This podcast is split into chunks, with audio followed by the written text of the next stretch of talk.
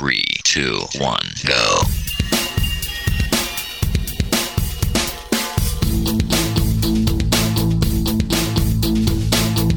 Enredando, la informática que se escucha.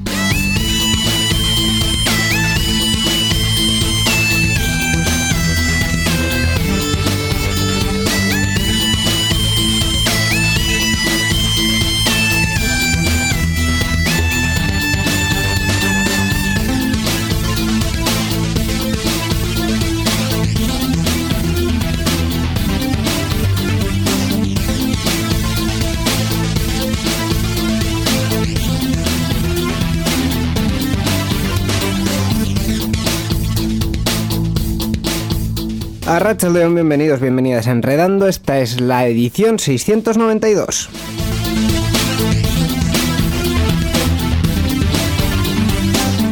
Edición que además hacemos en un puente así, bueno, más bien en medio del, del puente. Hemos tenido el 1 de mayo eh, muy cerquita, prácticamente festivo. Y ya como nos situásemos geográficamente en Álava, ya todavía más festivo.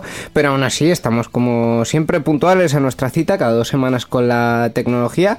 Eh, a pesar de que ella a veces no está tan puntual a, nuestra cita. Rachel de Don Miquel. Hola, ¿qué tal Íñigo? Íñigo Sendino. Aquí estamos eh, de nuevo. Eh, como siempre, pues nada, vamos a comentar. Estábamos en medio de un puente que nadie nos busque ahí ningún puente porque el puente es metafórico, no es un puente de verdad. Es, un puente festivo, es un puente festivo. Yo pensaba que no había que aclararlo, pero parece que sí. Eh, nada, pues vamos a hacer como siempre, vamos a comentar eh, noticias tecnológicas, eh, en este caso con una invitada, pero antes de nada vamos a recordar las formas de participación, Miquel.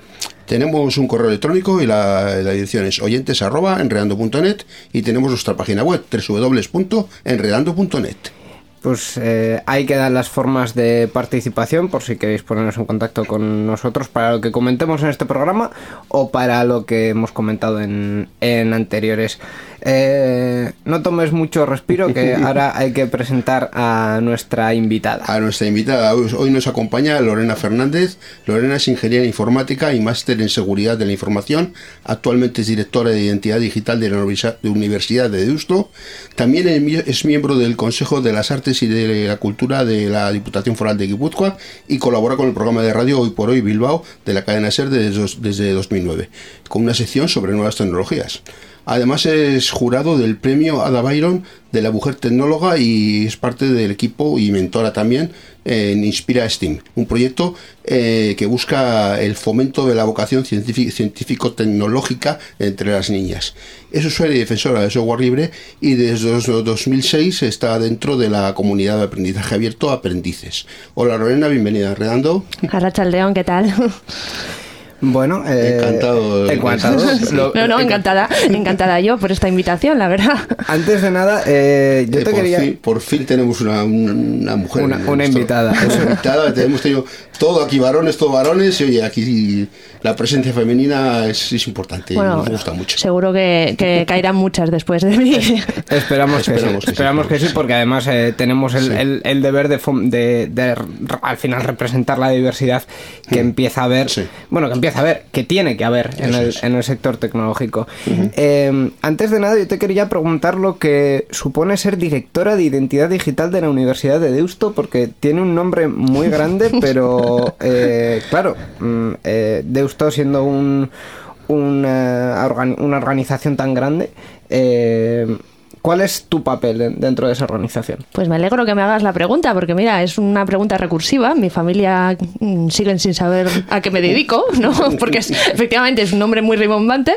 Bueno, eh, confían en que me dedico a algo honorable, porque siendo dentro de la universidad, pues bueno, creen que no, que, no será nada negativo. Le vamos a tranquilizar desde aquí. Es algo honorable, algo, es algo honorable. Y está eh, obviamente muy vinculado con, con la tecnología, pues al final es definir las estrategia de la comunicación digital de, la universidad, ¿no? Tanto a nivel interno, externo, eh, implementarla y, luego medirla, obviamente, ¿no?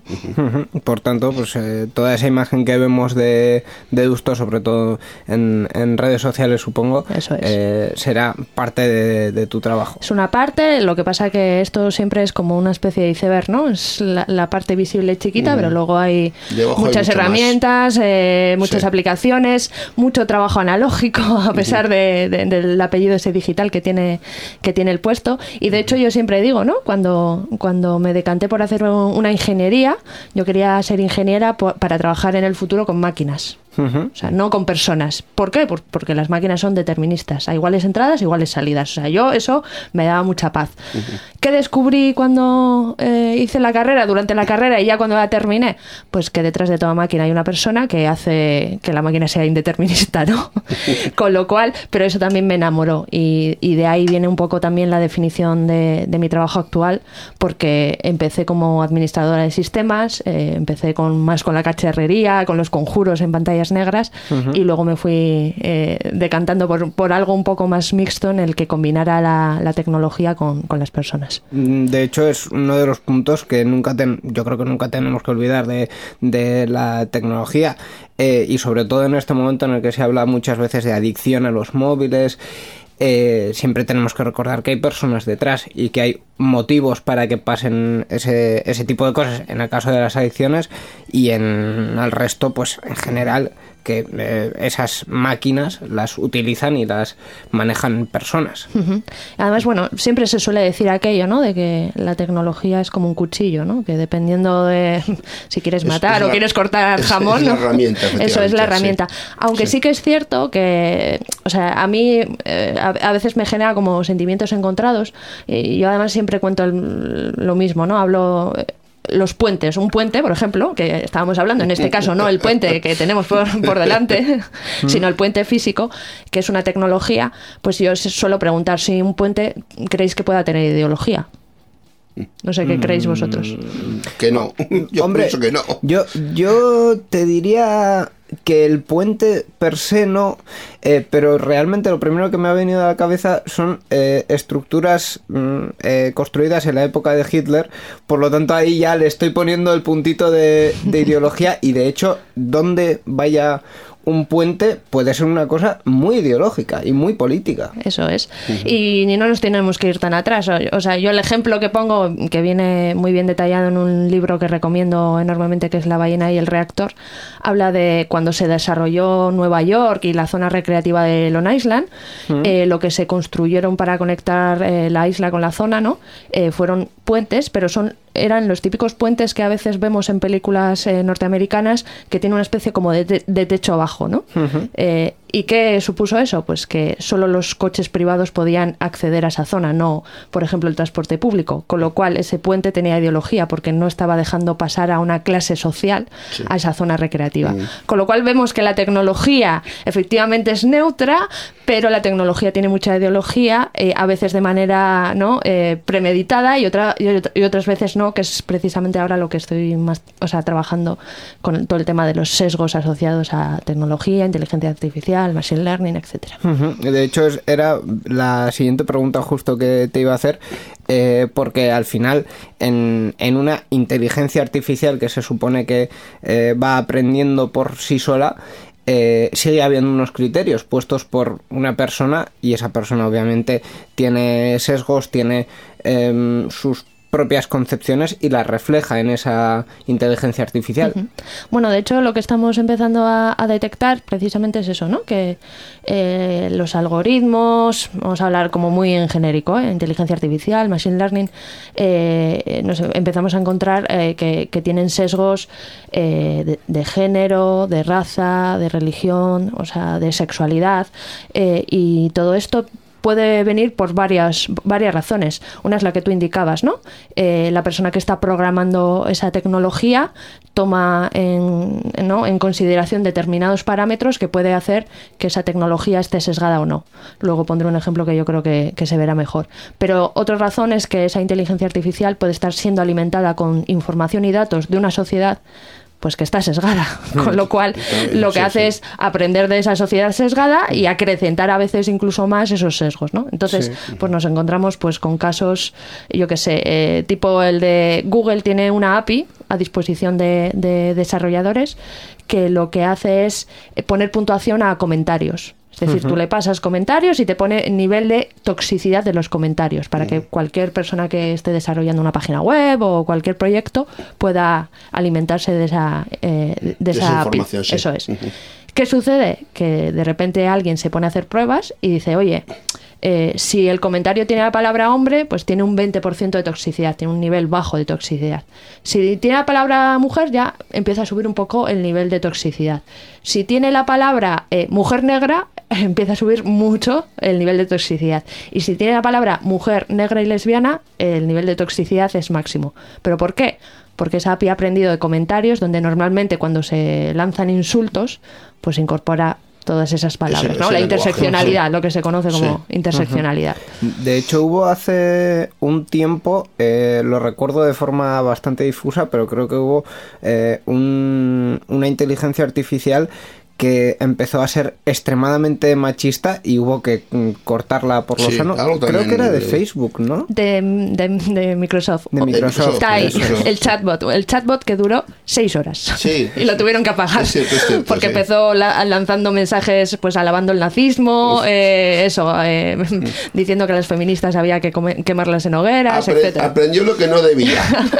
no, claro, pero ese es el, ese es el problema. Aprendió lo que los usuarios le, le metían y como no había ningún criterio en contra, pues aprendió lo que había. y lo que había era, era eso. Em, también te quería preguntar sobre un proyecto que además en, en otro de los programas de Euska Digital, en Sarean Sear, lo, lo conocimos hace ya un año, que es Inspira Steam, que como Miquel ha comentado es un proyecto que busca el fomento de la vocación tecnológica y científica entre las niñas. Pues sí, es un proyecto que estamos ya, eh, justo acabamos de lanzar la, la, cuarta edición en Euskadi, o sea que animamos a, a mujeres hombres, porque tenemos novedad, ahora lo contaré, y centros escolares a que se metan en la página web y se inscriban. Y lo que busca eh, es ese fomento de vocaciones científico-tecnológicas, aunque yo diría más que lo que buscamos es que las niñas tomen en libertad eh, la decisión de lo que quieren ser de mayores. Porque la problemática que nos encontramos es que esas niñas recorren eh, en vez de techos de cristal, que eso nos lo encontramos las mujeres en el ámbito profesional, las niñas encuentran pasillos de cristal. Hmm. Es decir, que las dirigen o las determinan a que si tienen buenas calificaciones, igual mejor que ingeniería, hace medicina o hace carreras vinculadas con los cuidados. O, bueno, pues una serie de estereotipos, esas cosas que se encuentran por, por ahí, ¿no? Pues todavía eso. Eso es. Entonces, eh, en su día eh, lanzamos hace ya un tiempo el premio Ada Byron, que lo que busca es buscar a mujeres increíbles en ciencia y tecnología, pero nos dimos cuenta de una cosa, que es que esas mujeres que estábamos premiando, pues tenían currículums increíbles, ¿no? Pues cuando a veces pensamos en las Marie Curie o en, ¿no? Ada Byron o, gente, dices, joder, qué gente, que es increíble y generaba el efecto contrario entre las niñas, porque decían, madre mía, es que hay que ser excesivamente brillante o tienes que tener un currículum o... Y, eso les hago, ya decían. Y dijimos, ¿por qué no preparar algo que fuera una especie como de mentoring grupal con niñas de 11 años, de ese estado de primaria y también con niños? Y donde conozcan a una mujer que se dedica a ciencia y tecnología y que hablen de tú a tú O sea, que, que, te pregunten cosas. Entonces, pues te preguntan cosas de todo tipo, desde lo primero, desmitificar eh, en qué consisten las ingenierías, que la gente no sabe no sabe y las niñas menos. O sea, hmm. a, qué te vas a dedicar si estudias una ingeniería? No lo tienen claro y lo tienen eso muy estereotipado, estereotipado con series, con películas, etcétera. Y, y, eso, y te preguntan sobre eso, pero a veces también te preguntan, pues yo que sí, si tienes amigos o si sales a la calle, pues fijaos lo que tiene en su cabeza, ¿no? Sí, sí, sí. De hecho, mm, la imagen típica del ingeniero es esa, una persona habitualmente eh, asocial. Eh, estaba acordándome ahora de, de, Big Bang Theory, que es que es, es esa imagen potenciada a, obviamente es una comedia y como tal hay que cogerla, pero es, Pero bueno, al final esa imagen coge exagerada. estereotipos de, de- de- de la vida real que hay que cambiar, que hay que buscar fórmulas de que eso cambie y, y Claro. que las, las niñas que quieran puedan entrar en, esa- en esas ramas y que esos pasillos de cristal pues no, no les impidan llegar a donde quieran. De hecho, nombrabais Big Bang Theory. Yo, por ejemplo, otra serie a mí que me encanta, que me encantó en su día, IT Crowd. o sea, a mí me, o sea, me, me flipaba, pero claro, tú ves los personajes y, y ves como la jefa, la mujer y tal, ¿no? Doble clic, esto, doble clic. En plan, ¿qué sabes hacer de informática? Clic, doble clic. Eh, pues, o sea, es lo que. Pero por otro lado, por ejemplo, eh, un caso curioso es también la- la- el fomento que tiene otros personajes. En Estados Unidos, por ejemplo, el, eh, Gina Davis tiene un, un observatorio que sacaron un estudio que en Estados Unidos el 43% de las mujeres que ahora tienen en torno a 30 años y se dedican a ciencia y tecnología, uno de sus referentes había sido Dana Scully, Expediente X. Entonces, que eso se conoce como el efecto Scully. Eh, o sea, ahí vemos que también eh, los personajes de ficción tienen un gran poder ¿no? para cambiar la percepción de, de las niñas sobre ese tipo de profesiones. Ujú. Por tanto, eh, en esta cuarta edición de Inspira Steam, eh, que ya la estáis eh, poniendo en marcha, os estáis dirigiendo tanto a los niños como a las niñas. Eso es. Eh, de hecho, es que en la primera edición el, programa se o sea, eh, actuaba solo con las niñas, hacía las sesiones, pero nos dimos cuenta que aquí hay que cambiar las percepciones y estereotipos y generar referentes también entre los niños, ¿no? Entonces ya en la segunda edi- edición incorporamos a los niños eh, y de hecho pasamos de una primera edición con 17 mentoras eh, en, mm, me acuerdo, en 13 centros escolares eh, en Euskadi. y, y en la tercera edición, que es la que acabamos de cerrar, eh, tenemos más de 200 en, en 86 centros escolares. La que lanzamos ahora, vamos a hacer niños, niñas, mentoras y mentores. Sí, porque también hay hay el efecto contrario. Igual que hay niñas que tienen, necesitan un referente para poder dedicarse a ciertas cosas, hay niños que hay ciertas actividades que mm, históricamente o como queramos decir están enfocadas a niñas y que puede haber también niños que quieran dedicarse a ellos, ¿no? Sí, Tenemos bueno, o sea, contrario también. No, el, el- el enfoque del proyecto sigue siendo el de vocaciones sí, científico-tecnológicas, no, o sea, no Sí, entramos en otras Pero profesiones sí. feminizadas, pero sí. sí. que es cierto que es eso, que el rol del mentor que va a estar con, con los niños... eh, en- solo en algunas sesiones, porque son seis sesiones. Obviamente la mentora tiene que estar presente para que los niños vean que hay una mujer dedica- dedicándose a eso, ¿no? Eh, pero el mentor también lo que va a trabajar es nuevas masculinidades con ellos, lo que Sí. tú decías, Sí, sí, pues eh, eh, ver qué, qué- qué posibilidades hay de que tampoco tienes que ser siempre el fuerte, no tienes que estar, o sea, romper de- determinados eh, estereotipos. O sea, que animo a cualquier hombre o mujer que trabaje en ciencia y tecnología en Euskadi que se vaya a la web y se apunte, tiene hasta el 31 de mayo, que le prometo, porque yo he sido mentora, que va a ser una experiencia irrepetible. O sea, cuando terminas con, con ellas, acabáis llorando. Ujú. Em, también veo por aquí eh, un proyecto que me ha que, que me ha resultado bastante interesante mm, básicamente por, por la distancia es uno de los que no hemos eh, comentado en la introducción breve que ha sido el libro eh, Filipinas Tierra de, de Tifones que es, que es un proyecto colaborativo de un de un libro ilustrado diríamos con fotos Sí, eso eh, hace unos años me, me fui a, a Filipinas a un proyecto de, de cooperación internacional. Eh, a una zona Mindanao, en, en la isla sur de, de Filipinas, que es una zona pues que, bueno, como, toda, como todas las islas de Filipinas, pues sufre siempre de manera recurrente el paso de tifones, ¿no? Está en una zona complicada. Sí. Eh, y entonces, eh, bueno, pues lo, lo que tenía que hacer en, en ese proyecto era analizar la viabilidad de, de la construcción de un nuevo colegio eh, dentro de Cagayán de Oro, que es una de las ciudades de Mindanao, eh, pero en una zona más elevada porque eh, había pasado un tifón, el tifón Sendog, y se lo había, había arrasado con todo. Y entonces lo que estaban valorando, habían movido a la comunidad de personas que allí estaban viviendo a, a una zona más elevada dentro del monte, pero claro, pues eh, les habían movido de aquella manera, las, las casas estaban todavía sin saneamiento, o sea, eh, sin luz, y, y era eh, el análisis de viabilidad de, de la construcción del colegio. Pero cuando me volví, después de hacer el informe y demás, yo me quedé con ganas de, hacer una pequeña devolución de cómo me habían cuidado y tratado allí, ¿no? Y todo lo que me había llevado yo, o me había traído yo más bien en, la mochila.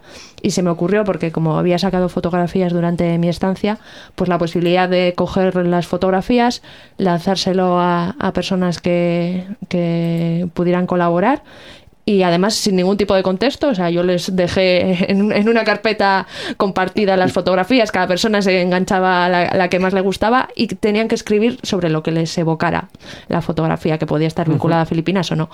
Y de ahí pues salió el libro, que lo publicamos y, la verdad es que conseguimos en torno a, casi 3.000 euros para poder mandar de vuelta allí sobre todo para el pago de, becas de escolarización de, esos niños y niñas que eh, seguían sin colegio y tenían entonces que bajar a la zona a la zona menos elevada lo, cual le suponía pues eso pagarse el transporte etcétera y nada, pues la verdad es que fue un proyecto precioso porque fue colaborativo. A mí lo que me gusta al final, además, es que la gente, en cuanto le escribías y decías, oye, ¿te apetece participar y escribir? O sea, la gente no se lo pensaba ni un segundo. Entonces, bueno. Muy bien, muy bien. Pues eh, yo creo que hemos hecho una introducción más que eh, interesante tratando muchos temas. Si te parece, vamos ya a, comentar las, las, noticias tecnológicas. A ver si les podemos sacar un poco, un poco de chicha. un poquito, a sacaros un poco jugo.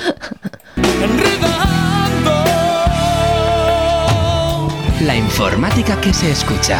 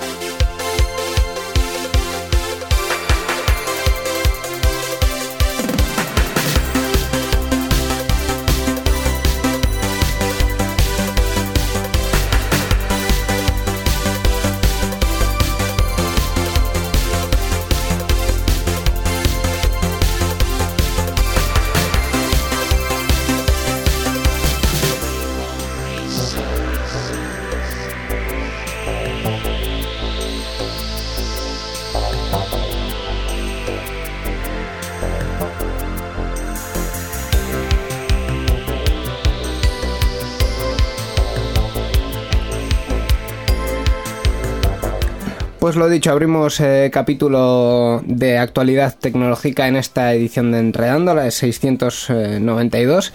Eh, y una de las eh, cosas que, un poquito fuera de lo que ha pasado esta, esta última semana, al menos mm, resulta interesante de, comentar ha sido, eh, y yo creo que en Enredando todavía no, lo hemos comentado, ha sido la retirada de, del Galaxy Fold.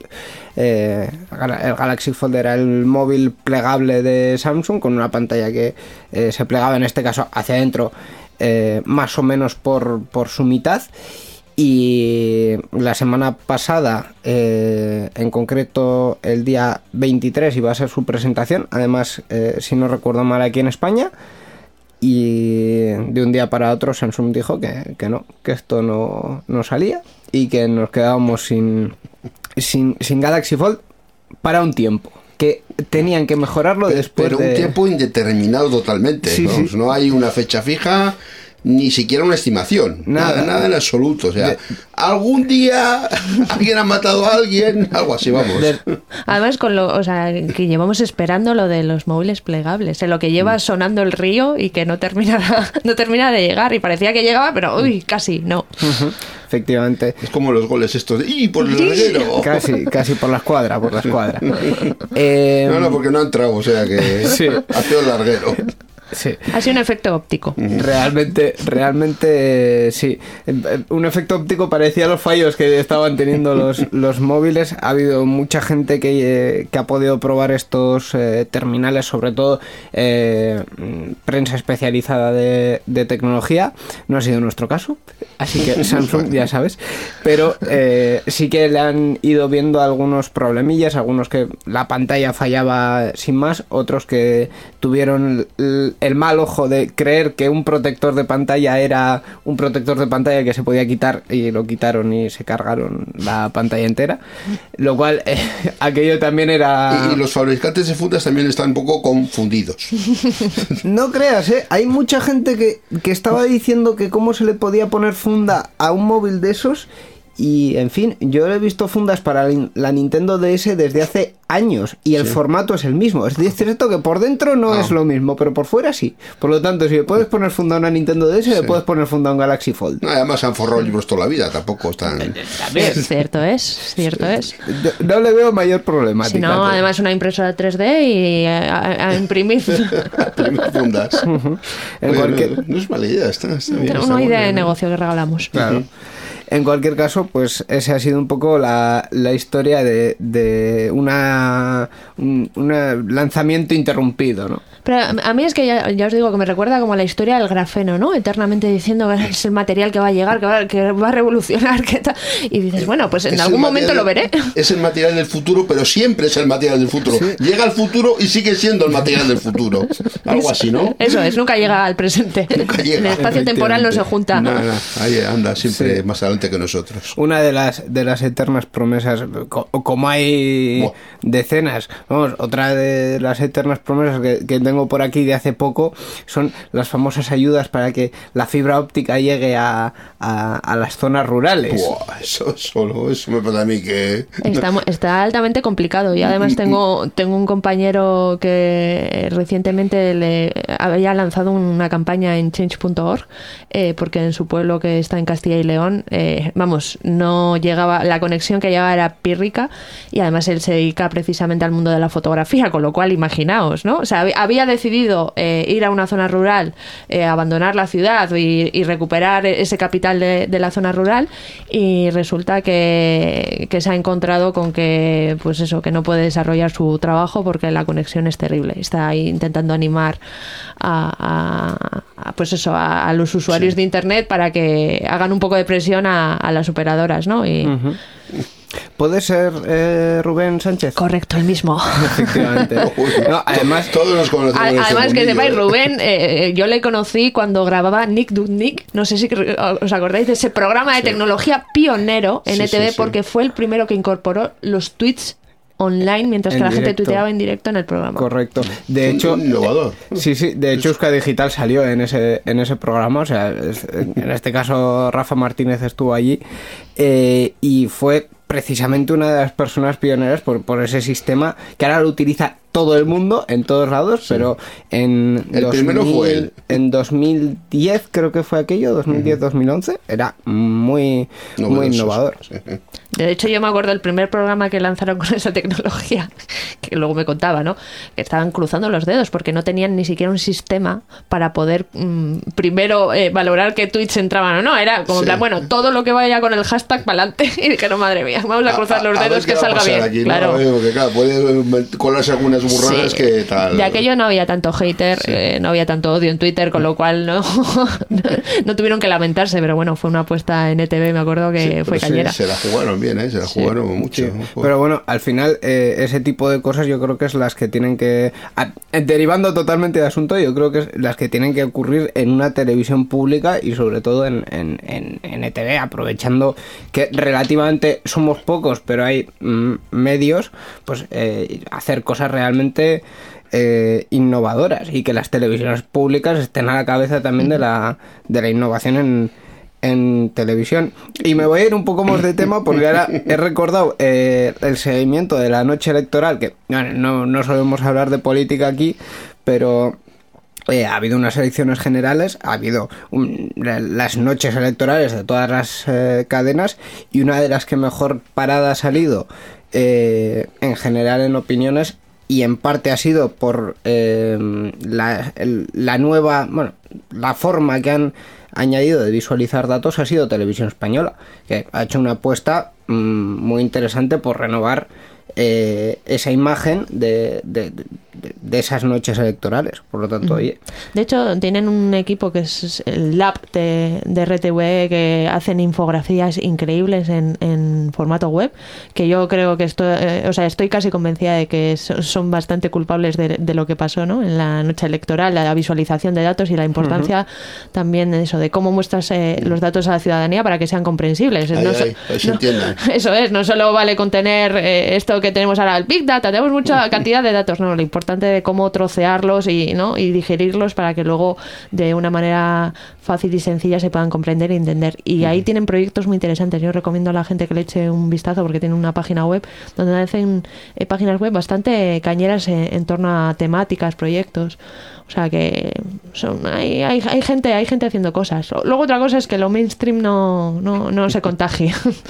No, y al final eh, también estamos en una situación comunicativa bastante complicada, lo que decías en, en internet, eh, sobre todo en las redes sociales, hay mucha contaminación y hay eh, muchos problemas para que la información llegue y al revés, para que llegue también información de calidad desde las redes sociales hacia los medios tradicionales. Sí, sí, no, yo además que llevo dos, lo que tú o sea, tú hablas de la noche electoral, yo llevo, yo dos noches tensas, la noche electoral y Juego de Tronos. O sea, yo, pero también debo decir, porque claro, o sea, yo el lunes... No, no spoilers. No, no, no, por Dios, no, no, no, no, porque recordad, Bran ¿eh? ha visto el futuro y no hace spoilers, sed, más como Bran. Eh, no, pero claro, yo trabajo en tecnología, yo el lunes me levanté, abrí mi Twitter y dije, mira, mm, voy a matar a alguien de los siete reinos. O sea, pero, ¿por qué? Entonces, eh, es peligroso la, información que te llega en, cuanto a spoilers, pero también debo decir que eh, los, o sea, yo mi vida ahora no la concibo sin memes y gifs animados. O sea, los memes de la gente, del capítulo, de las elecciones, etcétera, me ha parecido obra maestra. O sea, hay gente muy ágil haciendo cosas. Dices, madre mía, ¿cómo tienes la, mente tan rápida? ¿Y cuánto tiempo libre tienes? también, también, porque si no. También es cierto. Algunos no los entiendo si no soy así, ¿eh? el tiempo libre que De hecho, eh, lo de los GIFs me ha recordado a, a, Todo Vuelve, porque en 1998 8, 9, principios de los 2000, todas las webs estaban hechas con GIFs absolutamente horribles y eran un, un, pavor. Parecía que íbamos a entrar en la época del vídeo, pero ahora mismo lo que sí que es cierto que lo visual sigue teniendo mucho impacto, pero en, en las redes sociales hay muchísimos más GIFs que vídeos. De hecho, los vídeos habitualmente se convierten en GIFs, animados, para, para no ocupar tanto peso entre comillas y para eh, que sea más directa esa, esa llegada de información. que la tecnología no se libra, es, es, como el resto de facetas de nuestra vida. Si las sombreras volvieron, los GIFs animados también iban a volver. O sea, recuerdo...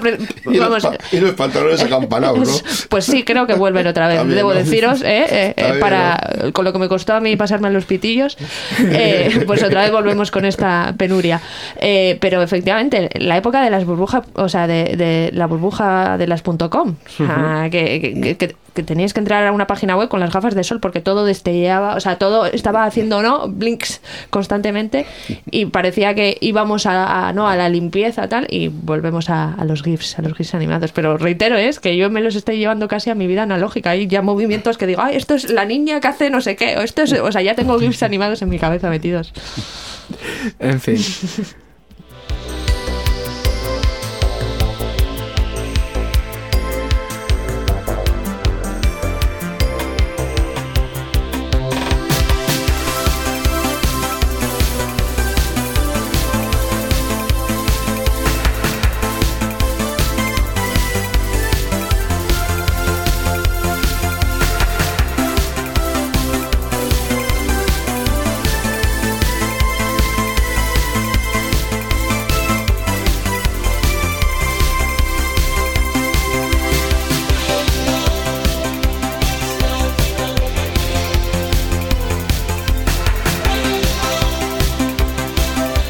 Bueno, y después de este ratito un poco más informal, vamos ya con, una de las noticias que sí teníamos preparadas.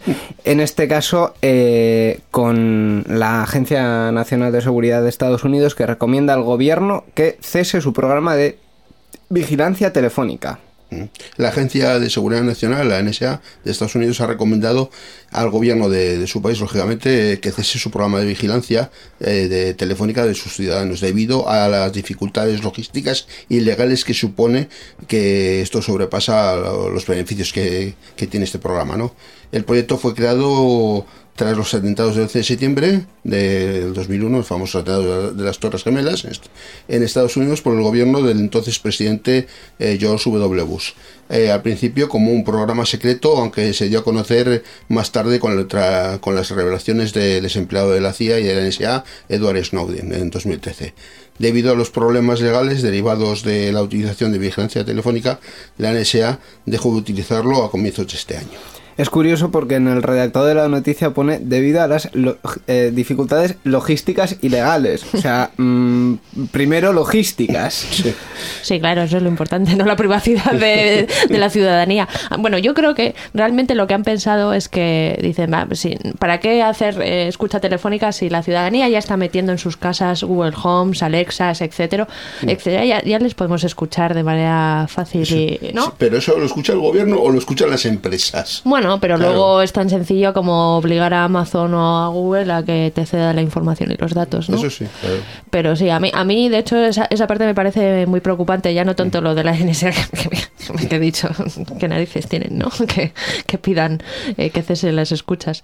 Eh, sino eso, que ya directamente metemos al, enemigo en casa, ¿no? Y ahora tenemos la elección porque podemos decidir si compramos a, a los asistentes virtuales, pero dentro de, unos años todos nuestros electrodomésticos van a venir probablemente con, herramientas de lanzamiento de órdenes vía voz, con lo cual van a estar a la escucha directamente eh, constantemente. Directamente compraremos la casa y tendrá ya todo montado.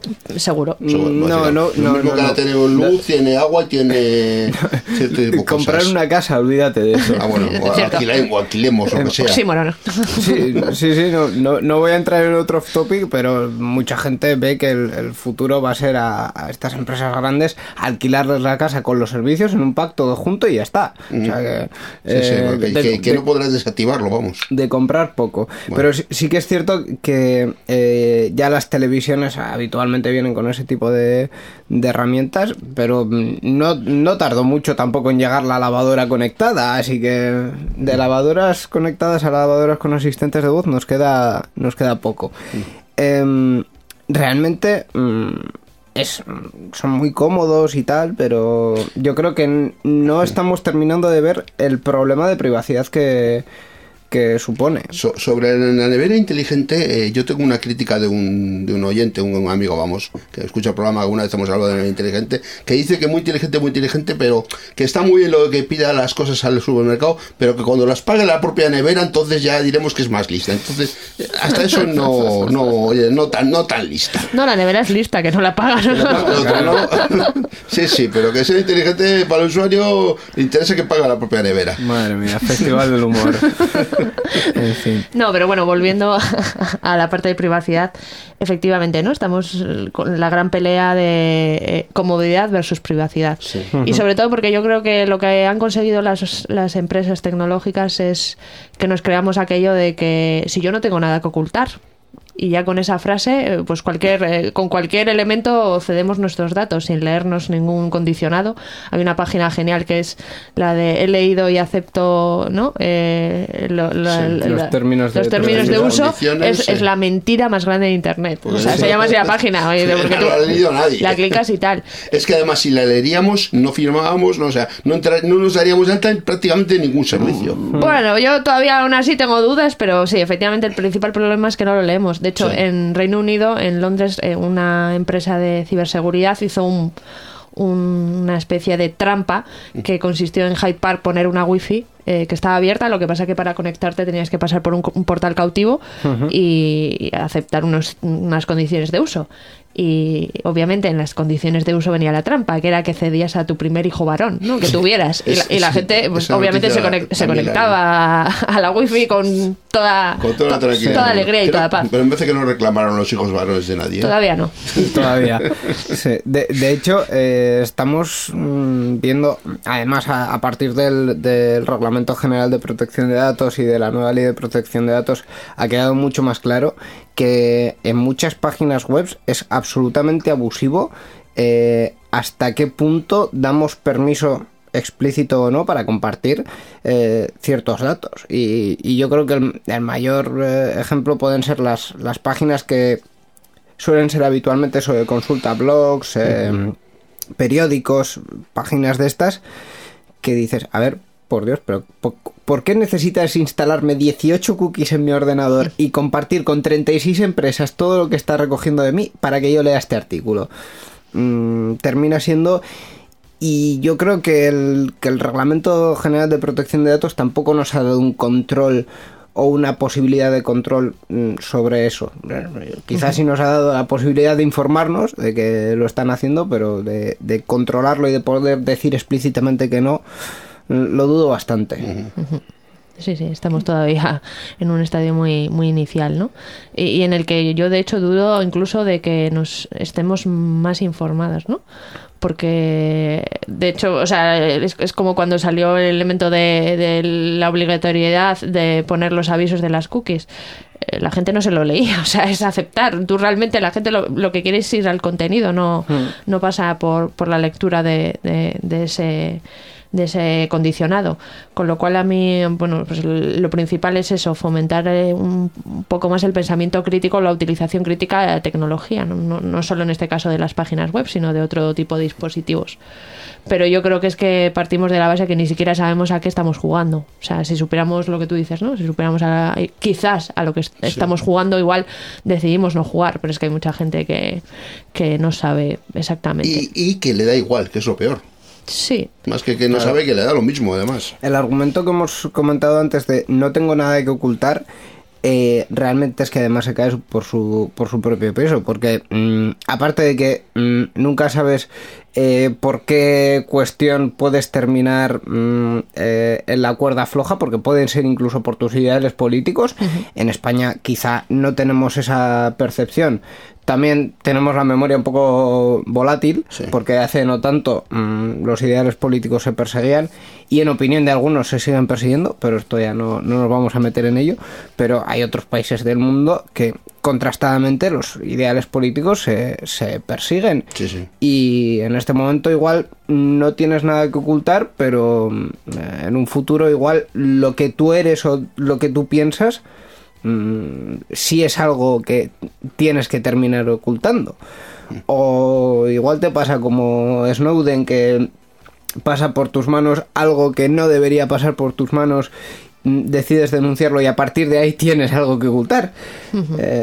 En fin. Y ya no solo por protección de tu propia información, sino como hemos visto con casos, ¿no? Como el de Cambridge Analytica, además, sino el uso que se puede hacer de esa información para, digamos, para moldear tu pensamiento. Es decir, una cosa que hemos visto, Facebook tiene publicados un millón de papers de investigaciones que hace con la información de la gente que está dentro de la plataforma.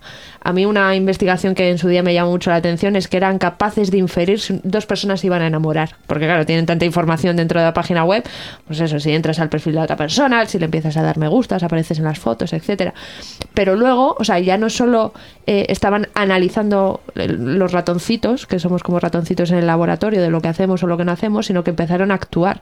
Y una de las cosas también tuvieron un proyecto de contagio emocional, que lo que empezaron a hacer es a determinadas personas en, el timeline les ofrecían noticias eh, positivas para ver si entonces eh, eran más propensas a publicar también noticias positivas o al contrario, a otra parte del timeline, a otra parte de, personas, les enseñaban noticias negativas para ver si eran propensos. Y efectivamente se, se, producía un contagio emocional, pero es que ahí ya estamos viendo cómo nos están manipulando y mm. están actuando ya directamente sobre la información que vemos y cómo nos comportamos. Wow. wow. O sea, me acabo de Sí, sí, no, porque, porque probablemente haya poca gente que, que, que sepa que ha habido, que está habiendo investigaciones en base a, los datos que estamos poniendo en Facebook.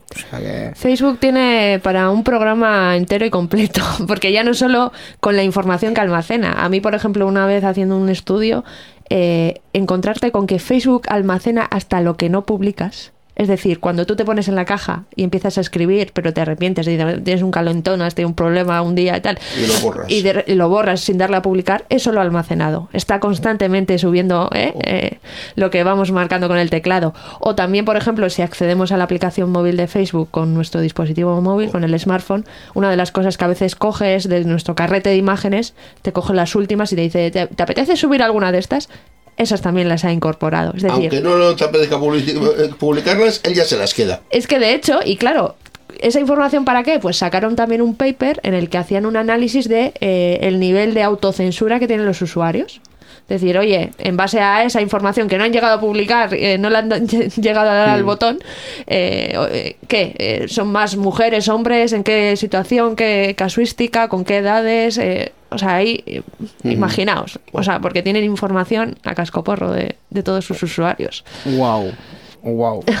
Momento creepy del, sí, sí, programa. Sí, sí, No, realmente es que tampoco augura eh, cosa buena porque mm, esta semana, eh, hablando levemente de, de temas políticos, eh, se ha, se ha publicado que eh, un partido político, en este caso Ciudadanos, eh, hacía publicidad con datos objetivamente falsos que no podían sacar de ningún sitio porque no existen. En este caso, a cuántos eh, votos se quedaban de conseguir un escaño en una provincia u otra que ahí ya también podríamos hablar de Facebook como sujeto pasivo y como mm, plataforma que permite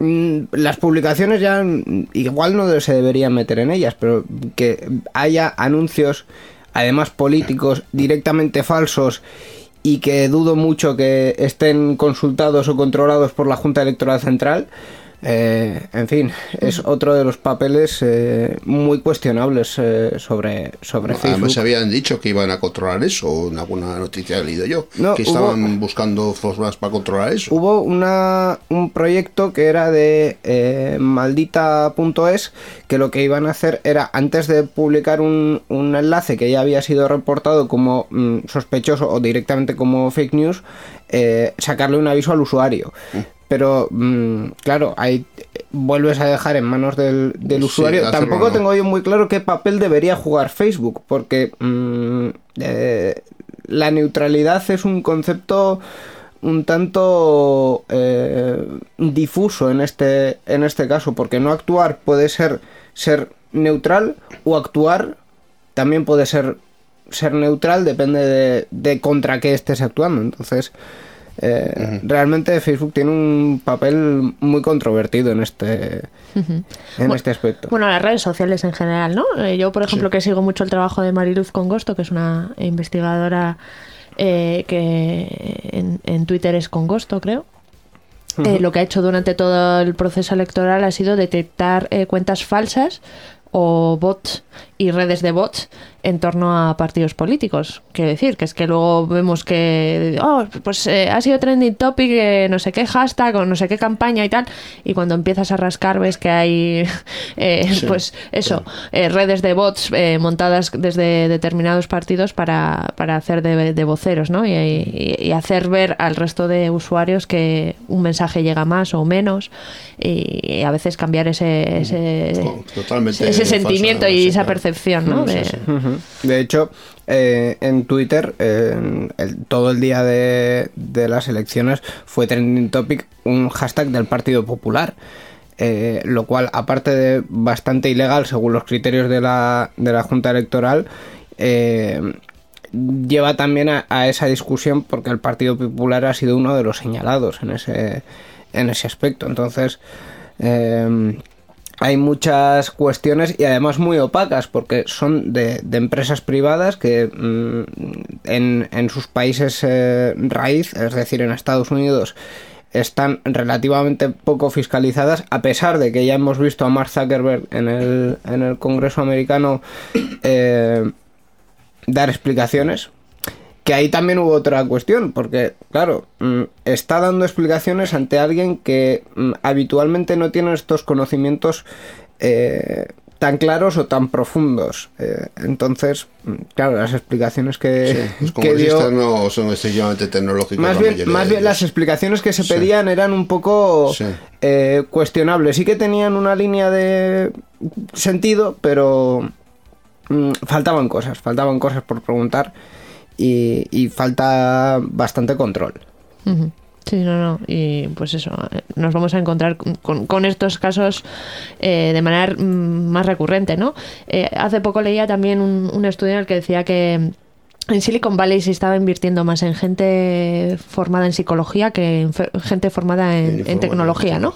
¿Pero por qué? Pues porque al final lo que están tratando de hacer es eh, explotar nuestros nuestros exploits cerebrales, eso es, los, fallitos que tenemos en la cabeza, pues para conseguir sus, sus objetivos comerciales y empresariales. Entonces, pues por ejemplo, era muy curioso, como decían, ¿no? Eh, en, psicología hay un caso que se llama el, caso del cuenco vacío, que es que fue un experimento que se hizo ya unos años, que se daba a, personas a comer sopa y entonces a una persona no, se le vaciaba nunca el cuenco porque se iba autorrellenando y a otra sí. Entonces era para analizar si la persona que se le autorrellenaba comía más sopa que, la que veía el fondo y efectivamente comía más.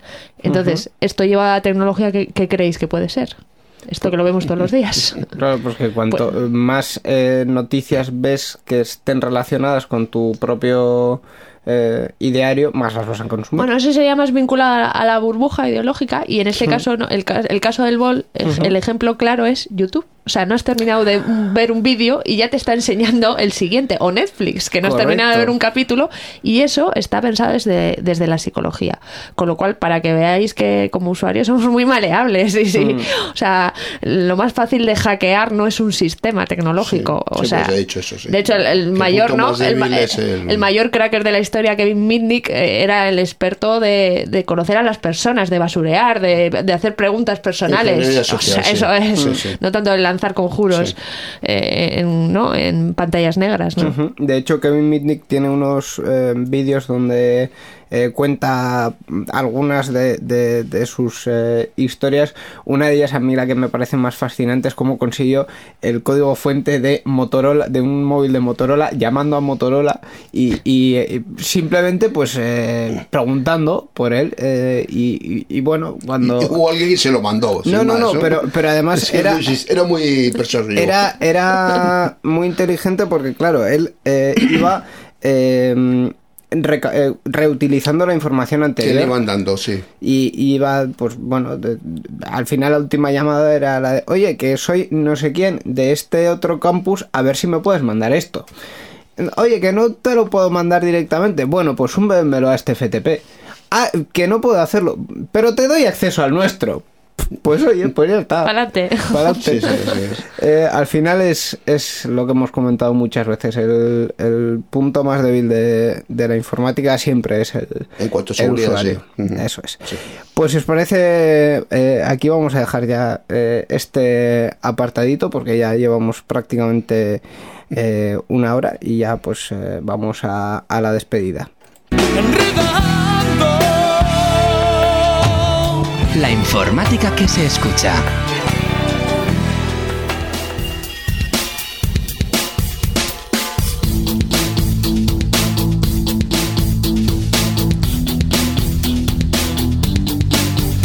Pues hasta aquí esta edición de Enredando donde hemos eh, comentado bastantes pocas noticias tecnológicas pero muchos temas eh, muy interesantes y, tenemos que agradecer a Lorena Fernández que nos haya llevado por, por algunos de ellos.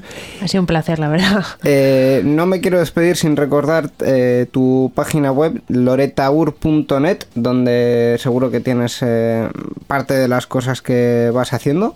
Ahí está todo y agradecerte que hayas venido, por supuesto. Y probablemente te volveremos a invitar porque, porque tienes muchas cosas interesantes que decir y eso está muy bien. Pues yo encantada, la verdad es que he estado súper a gusto, o sea que vamos, espero que sea la primera de muchas. eso esperamos. muchas gracias. Y nosotros, Miquel, pues también nos vamos a ir ya porque además que queremos disfrutar un, poquito del, del, puente, no nos vamos a ir sin recordar las formas de contacto porque hemos hablado de muchas eh, cuestiones y yo seguro que alguno de nuestros oyentes tiene ganas de, de comentar algunas de ellas pues tenemos el correo electrónico oyentes.enredando.net y nuestra página web www.enredando.net. Y voy a aprovechar también para recordar que a veces, de vez en cuando, se nos ve el pelo por eh, Twitter. En Twitter somos arroba enredadores. Eso, eso recordará tú. Y sí, porque además lo tengo yo personalmente en mi móvil y de vez en cuando voy eh, echando un vistazo y vamos publicando alguna cosita allí. Pues lo dicho, hasta aquí esta edición 692 de Enredando, que espero que os haya gustado. Gracias, Miquel, a ti también por estar en este programa. Encantado. Y lo dicho, nada más. Eh, dentro de dos semanas nos vemos y mientras tanto, a enredar con la tecnología. Agur. Agur.